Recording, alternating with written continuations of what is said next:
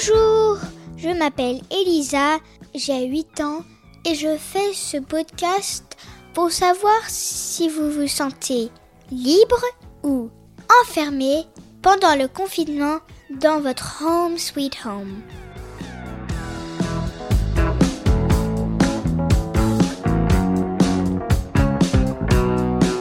Pour ce 23e épisode, moi, ça me manque beaucoup d'aller dehors faire du sport. À la place à la maison, moi j'ai un, panier de basket et un ballon. Et des fois j'y joue avec mon frère et, et mon chien. Et c'est très rigolo. Des fois c'est juste, euh, c'est juste le chien qui a sa balle et puis on essaye de l'attraper. On a fait de la gym avec ma mère devant l'ordinateur du yoga avec notre fameuse Catherine Amélie. Bon, il y a toujours ces choses à la maison qu'on peut faire. Mais les sports dehors, ça vous manque, vous? Et on a une autre idée de faire euh, du sport à la maison. Que va nous dire Christelle?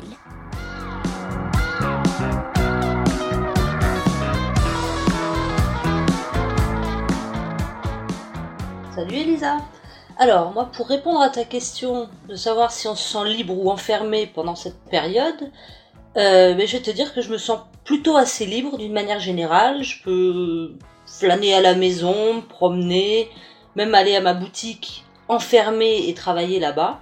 Mais il y a des moments dans la journée où je me sens complètement enfermé. Et ces moments, c'est des moments où j'ai envie de faire du sport. Alors, euh, tu me diras, en bonne parisienne, je pourrais chausser mes, mes baskets et aller faire du jogging comme tout le monde. Mais j'ai horreur de jogging. Donc ça, c'est raté. Après, je pourrais aussi faire du roller, parce que j'aime bien le roller. Mais on a ce problème que tu dois connaître, on est limité à un kilomètre autour de la maison. Donc on a très très très vite fait le tour de la maison et des environs, donc j'ai laissé tomber l'idée du roller. Troisième idée, on a le vélo d'appartement. Alors on avait un vélo d'appartement qui nous avait servi peut-être une ou deux fois en, quelques années.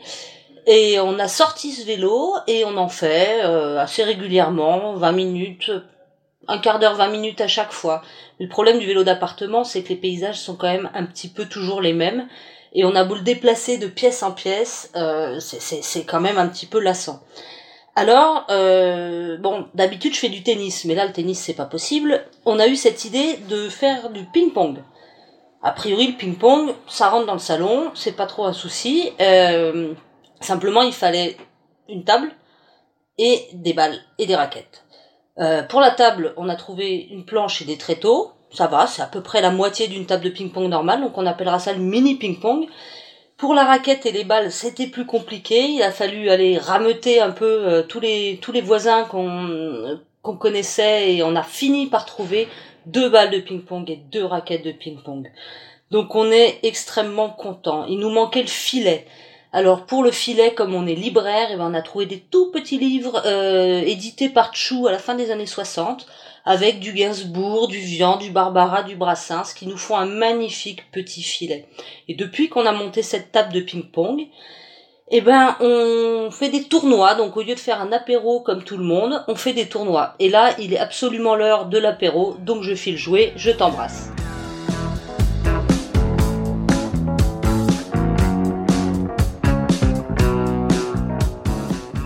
Ah, quoi? Je mangeais mes gâteaux salés C'était l'apéro? Pardon, pardon, pardon. Bon, bah, j'espère que t'as gagné ton match de ping-pong. Et c'est une super idée. Et en fait, j'ai écouté.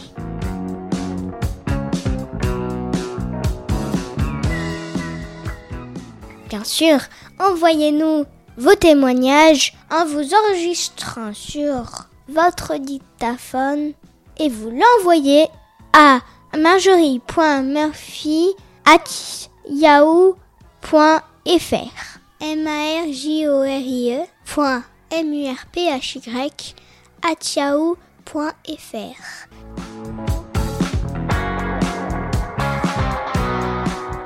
Et n'oubliez pas, mettez-nous des petites étoiles et des commentaires sur toutes les plateformes de podcast. Merci.